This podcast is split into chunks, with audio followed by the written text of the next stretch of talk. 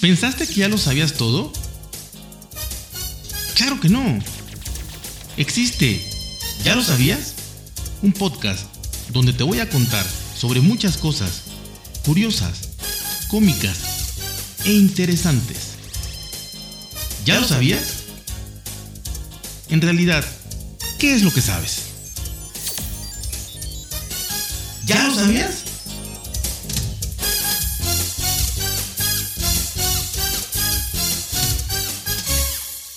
Hola amigos, ¿cómo están? Bienvenidos, bienvenidos a otro episodio de este, su podcast. Y hoy, hoy quiero platicarles sobre una eh, historia, entre comillas, leyenda, pero está muy difundida y hay muchos datos y, todo parece eh, eh, ser que esto, esto es original, esto es real, esto es verídico. Y aquí es donde empieza la historia del Palpati. Eh, sí, el Palpati. ¿Y quién era? Pues bueno, ahorita vamos a averiguarlo. Y, como les digo, no sé si sea una, mm, un, episodio para reír o para llorar. La verdad, es, esto todavía no lo he definido, pero ustedes me dirán para qué eh, o qué les hizo más, si, si llorar o reír. ¿Y qué pasa? Que bueno, esta es, es una historia de la Iglesia Católica, ¿no? Que ya sabe que tiene muchísimos matices en los cuales eh, podemos ver cosas buenas, regulares y muy malas, ¿no? Así que, bueno, empieza esto con la historia de Pedro. Sabemos que Pedro pues, fue nombrado el primer eh, papa, por así decirlo, aunque no fue la palabra, pero bueno, Dios lo nombró el primer encargado de su iglesia, de construir su iglesia. Así que desde Pedro se ha creado la figura de los papas. Este puesto es admisible única y exclusivamente para los hombres. Sin embargo, a lo largo de los años han surgido varias historias, leyendas, como el de la papisa Juana. ¿Sí? El Vaticano, para evitar la repetición de estos inconvenientes, creó la figura del Palpati, un hombre que literalmente su trabajo era palpar los testículos del Papa para comprobar su veracidad como hombre. Así como lo escuchan, este Palpati era un hombre escogido para tocarle los testículos al Papa, primero para saber si los tenía, era hombre, y de ahí para ver, pues, qué tan buenos eran estos, estos testículos, ¿no? Y esto es la introducción de todo lo que viene a continuación. Así que aunque nos, nos parezca extraño, ¿no? Este, y utilicen falda, utilicen una túnica, los más de 250 papas que han habido, 251 con, con, con Benedicto, que, que ahí se renunció y demás, que desde sus inicios han ocupado el puesto en el Vaticano, han sido hombres. Oficialmente, si verificamos la historia desde Pedro hasta nuestros días, no encontraremos ni una sola mujer con este título. Eso es lo oficial, pero sabemos que lo oficial es manipulable, que eh, esto es política, esto es política, así que todo puede ser, todo puede ser modificable. Y bueno, ¿qué pasa? que extraoficialmente la historia eh, de la iglesia nos cuenta de la existencia de la papisa Juana, ¿Y quién era esta mujer? ¿Y por qué se hizo pasar por papa? ¿Y qué, tenía que hacer ahí? ¿Y qué, o sea, cuáles eran sus razones para querer ser, ser papa? No sabiendo, obviamente, que solamente eran hombres. Y bueno, Juana nació en el año 822 en Hingelbein am Rhein, cerca de Maguncia. Era hija de un monje llamado Herbert formaba parte de los predicadores llegados al país de los anglos para difundir el Evangelio entre los sajones. La pequeña Juana creció inmersa en este ambiente de religiosidad y erudición, y con el apoyo de su madre y escondidas de su padre, tuvo la oportunidad de poder estudiar, lo cual estaba vedado para las mujeres de la época. Así que Juana eh, era una mujer muy inteligente, una mujer que quería más, y para eso es donde nació la idea de decir, bueno, solamente los hombres tienen acceso a todo esto eh, y bueno, voy a, voy a, yo quiero, yo quiero hacer esto, ¿no? Así que Juana pudo aprender griego, lo cual le permitía leer la Biblia, que por aquella época estaba traducida a muy pocos idiomas, así que ya sabiendo griego, pues ya pudo leer la Biblia. Puesto que solo la carrera eclesiástica permitía continuar unos estudios sólidos, unos estudios realmente avanzados para la época. Juana entró en la religión como monje copista. Aquí ya fue lo que les decía, quiso estudiar más, saber más, cultivarse más, le gustaba la ciencia, eh, los estudios, el conocimiento y entró como monje. O sea, aquí ya se, se, disfrazó, digamos, no sé si con una peluca, si se cortó el cabello, qué se hizo. Pero como andaban en túnica y todo, pues ya este, se hizo monje, monje copista y ya entró, ¿no? Bajo el nombre de Johannes Anglicus, que es Juan el inglés, ¿no? Así, así, se puso, así que, bueno, Juan el inglés, por eso es la papisa Juana, ¿no? Juana, después de todo esto, se fue a Roma en el año 848 y allí obtuvo un puesto docente. Ya había escalado, ya sabía, ya daba clases, ¿no? Siempre, obviamente, disimulando eh, su identidad. Era lógico, no solo en privado, pues ella sabía, pero de ahí siempre tenía que disimular su identidad. Fue bien recibida en los círculos eclesiásticos, en particular en la curia, que es este pues todas estas jerarquías políticas que hay en la iglesia, ¿no? Y que, y que si ahí estás bien, pues tienes todos los accesos, ¿no? Es, es, el poder, el poder de, la iglesia, ¿no? A causa de su reputación de erudita, o sea, ya era casi, casi un, genio, ¿no? una persona muy, muy, muy ilustrada para la época, así que pues tenía tenía este pues esa, esa, esos favores ¿no? de la curia católica. Así que, eh, gracias a todo esto y a sus esfuerzos y además, fue presentada al Papa León IV y enseguida se convirtió en su secretaria para los asuntos internacionales. Así que ahí ya empezó el roce con el Papa en turno, León IV, y empezó su carrera, digamos, ya en esta misma curia, ¿no? Esta misma influencia. Fue en julio del año 855, tras la muerte del Papa León IV, eh, que Juana se hizo elegir su sucesora con el nombre, el nombre de Benedicto III.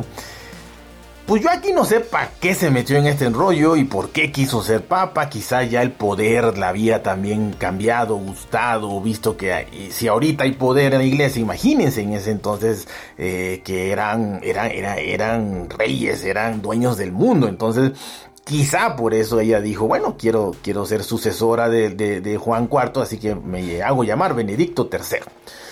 Dos años después, la papisa eh, resulta ser que quedó embarazada, eh, fruto de su unión carnal con el embajador Lamberto de Sajonia.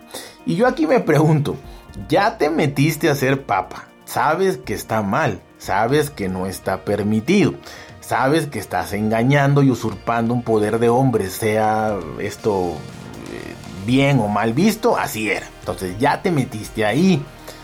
Mi idea era que ya siguiera en ese papel, ¿no? Hasta que se muriera y ahí ya vieran que era mujer, lo que sea. Pero, aún metiéndose ahí, la carne, el pecado, la concupiscencia, el sexo y los instintos pudieron más. Y a los dos años ya le valió cacahuate y dijo, pues ya a ver qué pasa, yo voy a echarme aquí una canita al aire con el señor de bonito nombre Lamberto de Sajonia.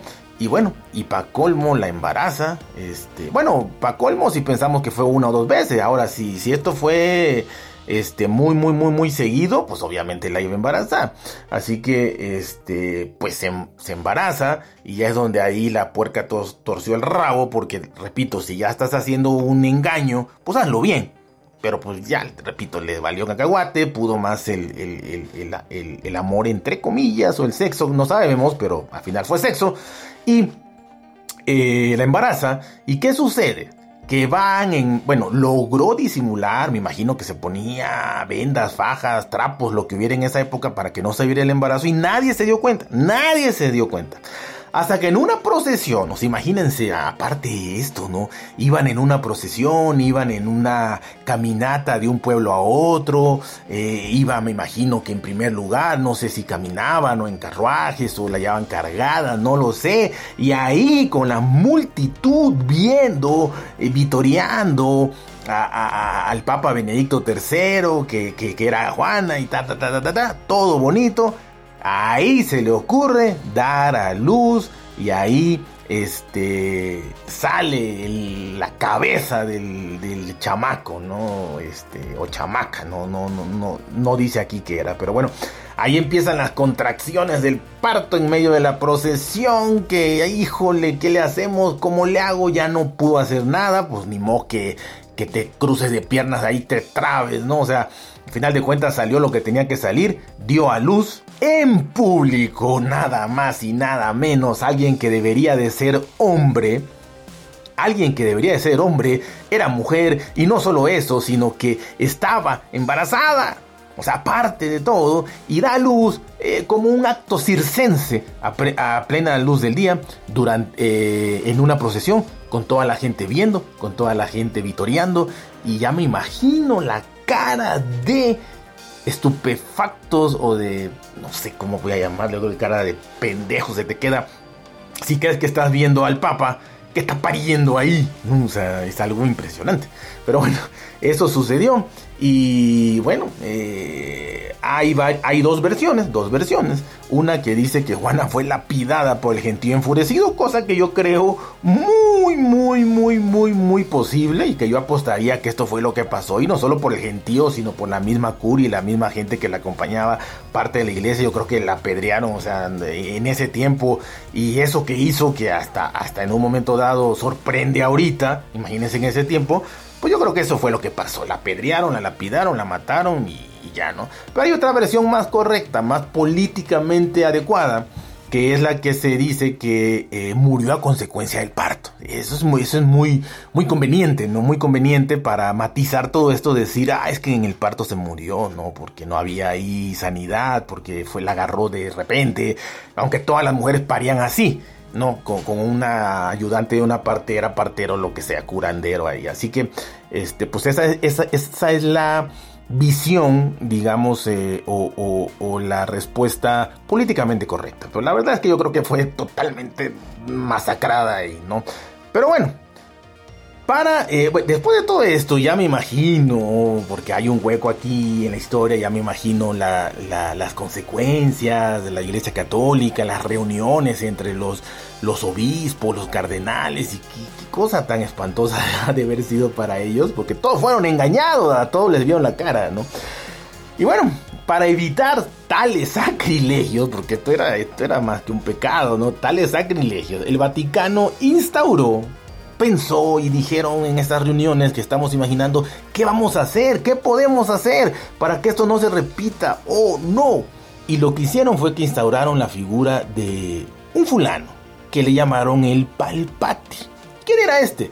Era un individuo que obviamente tenía que ser hombre, no para empezar, y, y, no lo dejaron de remarcar, tenía que ser varón cuya única tarea en todo el Vaticano era la de tocar, manosear, sentir, palpar, estrujar, rascar si había una picazón por ahí, los testículos del recién nombrado Papa, para así poder dar fe de que efectivamente era un hombre en toda la extensión de la palabra, con todas las de la ley, pues si tiene huevos, era, era, era, era, era, era hombre, ¿no? Era hombre, por así decir. Entonces, eh, para esto, pues tuvieron que idear muchas cosas, ¿no? De, decir, bueno, ya pensamos y ya llegamos a la conclusión de que tiene que ser, eh, este, vamos a crear esta figura para que no vuelva a pasar esto. ¿Qué hacemos? ¿Qué tenemos que hacer? ¿Qué necesitamos? ¿Qué herramientas necesitamos para llevar a cabo esto? Bueno, necesitamos una silla. Así que crearon una silla, obviamente tipo trono, muy bonita, de madera, pues obviamente algo elegante, algo bonito, algo digno del, del, Papa, del, del, sucesor de Dios en la tierra. Así que hicieron una silla muy bonita de madera, repito, tipo trono, donde eh, tenía un agujero, obviamente en la parte donde te sentabas, eh, justamente a la medida de donde van los testículos, ahí había un hueco eh, más o menos grandecillo, donde entraba una o dos manos, las dos manos, ¿no? Para que fuera más, más cómodo, para el palpati. Y esta silla se llamó sedia estercoraria. Sedia estercoraria estercoraria. Así que esta era una silla muy bonita que estaba ahí, en donde el Papa pues se, estaba vestido con su túnica y nada más se la alzaba, digamos, tantito, este, se sentaba, así como la mujer que la, parte de atrás vuela y ya queda sentado a, pelo, a raíz ahí en la, en la, en la silla y metía los testículos en el agujero, ¿no? Ahí colgaban, este, y bueno, eso hicieron primero, ¿no? La silla. Una vez que estaba la silla, eh, el Palpati eh, tenía que corroborar que, los, que primero hubieran testículos. Primero veía, veía, tocaba que hubieran testículos. Ah, sí, sí, sí. Bueno, y después también, que no sé este, esto para qué, ya era como, como una pinche burla, ¿no? Para el Palpati. Tenía que ver que estuvieran bien. Tamaño adecuado, peso adecuado, eh, no sé, los sopesaba, los estrujaba y decía, mm, son parecidos, a pesar de que el izquierdo generalmente es más grande, pues son tan bien, tan tan, tan, tan, tan, tan, consistentes, tan agradables. Entonces, esto, esto ya decía que era hombre y, ya todo era gozo y felicidad, ¿no? ¿Quién realizaba esto? ¿Quién era el Palpati? Pues el Palpati lo hacía un joven diácono. Para empezar, era un joven. O sea, esto también es curioso, ¿no? El Papa, no, que generalmente era una persona mayor, y generalmente mayor de 60 años, o sea, un señor de la tercera edad, pues no quería que le manosearan los huevos un, otro viejito, ¿no? Entonces, este, lo hacía un joven diácono.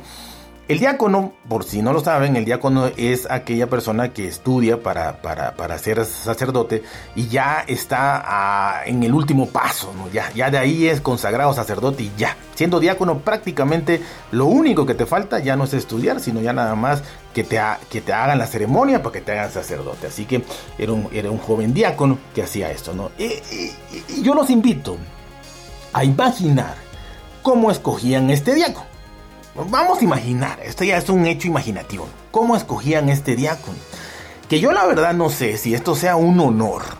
O, no, no, lo sabemos porque no podemos entrevistarlo desgraciadamente.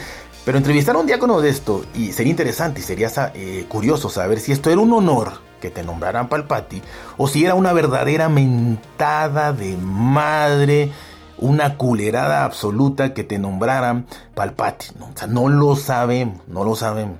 Y yo me quiero imaginar una lista de todos los, los, los, este, los diáconos que habían ahí. Me quiero imaginar una lista, una fila, perdón, una fila donde los ponían a todos, los formaban. Iba un, un séquito o un grupo escogido de dos o tres, así me lo quiero imaginar yo, ¿no? De dos o tres cardenales, en donde iban y, veían que, que fuera joven, que más o menos tuviera cierto, no sé, eh, estructura física, no estuviera tan jodido, pues y le veían las manos y pienso yo que veían la suavidad de las manos, que no estuviera muy pinche calloso y eso porque pues iba a lastimar los huevitos del papa, ¿no? Entonces, manos sedosas, este, cara agradable, joven, eh, figura atlética, eh, pero sobre todo manos, manos sedosas, manos, manos, este, dignas de acariciarle los huevos al papa, ¿no? Entonces, este... Yo me lo imagino así, ¿no? En este paréntesis cómico, mágico, musical. Así que, ¿qué hacía una vez que estaba en la silla? Que ya estaba escogido minuciosamente el palpati. Eh, lo cual, repito, no sé si era un honor o una verdadera y en toda regla mentada de madre. Eh, se agachaba, se agachaba eh, en, esta silla que estaba en alto también, se agachaba, introducía su mano por el agujero de la sedia estercoraria y este metía ambas manos y el Papa dejaba colgar ahí su escroto, sus dos huevos, ¿no? Entonces, este, este Palpati pues tocaba, sentía, este, repito, todos los adjetivos calificativos que le quieran dar, pero tocaba ahí los huevos del Papa, ¿no? Si todo estaba en su sitio, dice. O sea, que repito, esta es la parte que no, yo digo, ya tiene huevos, ya es hombre, ¿no? ama pero no tenía que estar en su sitio, tenía que estar bonito, tocaba, estrujaba, repito, veía el tamaño, sopesaba, eh, textura, no muy muchos pelos y muchos pelos, este... Y me imagino que un señor de 60 años o más también los huevos ya, o sea, el escroto ya le cuelga bastante. Yo me imagino que tenía que ser una silla fácil de, un metro para que no llegara al suelo el huevo. Entonces, este, pues ya, ya imagino lo feo que ha de haber sido tocar esos, ese escroto y esos testículos colgantes, flácidos, grandes y extraños, ¿no? Así que eso hacía el palpati. Entonces, si todo estaba bien, si todo salía bien, si los testículos estaban ahí y estaban en buena forma, en buenas condiciones, entonces el papati gritaba, gritaba con voz alta, fuerte, varonil, la frase Duos abed et bene pendentes, duos abed et bene pendentes, a los que los cardenales que estaban presentes, porque también estaba esa sala estaba llena, estaban todos los cardenales ahí viendo, ah, atentos, ¿no? Respondían al unísono y aliviados, obviamente, porque decían, ya no nos vieron la cara de tontos, decían Deo gratias, o sea, gracias a Dios. Lo que el Palpati gritaba con tanto ímpetu, el duos abed et bene pendentes, era tiene dos y cuelgan bien. Imagínate, como que la segunda parte ya se me hace exagerada, ¿no? Tiene dos ya, tiene huevos, sí, eh, pero y cuelgan bien. ¿Cómo cuelga? Yo no sé si tomó un curso, si le enseñaron, si tuvo que llevar este, un, curso, repito, de tocar muchos huevos y ver, e, este cuelga bien, este no cuelga bien, este está bueno, este, para un señor de 70 años, pues más o menos unos 20 centímetros de escroto, de pellejo y de ahí los huevos, no, no, no lo sé. Pero bueno, él gritaba que tienes dos, tiene dos y cuelgan bien. Y ya todos los aliviados, gracias, Deo gracias, creo gracias, gracias a Dios, ¿no? Así que, bueno, esto, esto ya está, está, de locos, ¿no? Eh, tiene dos y cuelgan bien.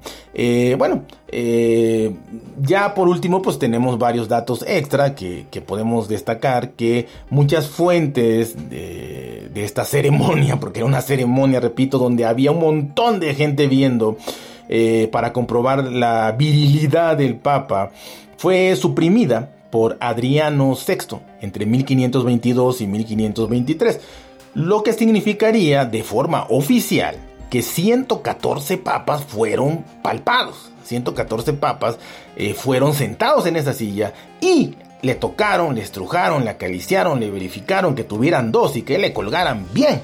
Eh, sus testículos, ¿no? 114 papas. Entonces, 228 testículos fueron sobados, tocados, verificados durante los siete siglos que duró aquella extrañísima costumbre. Pero más valía hacer esta costumbre que, que, ser humillados de esa manera en público, pariendo un papa. Imagínense pariendo un papa. O sea, para empezar, crees que es hombre.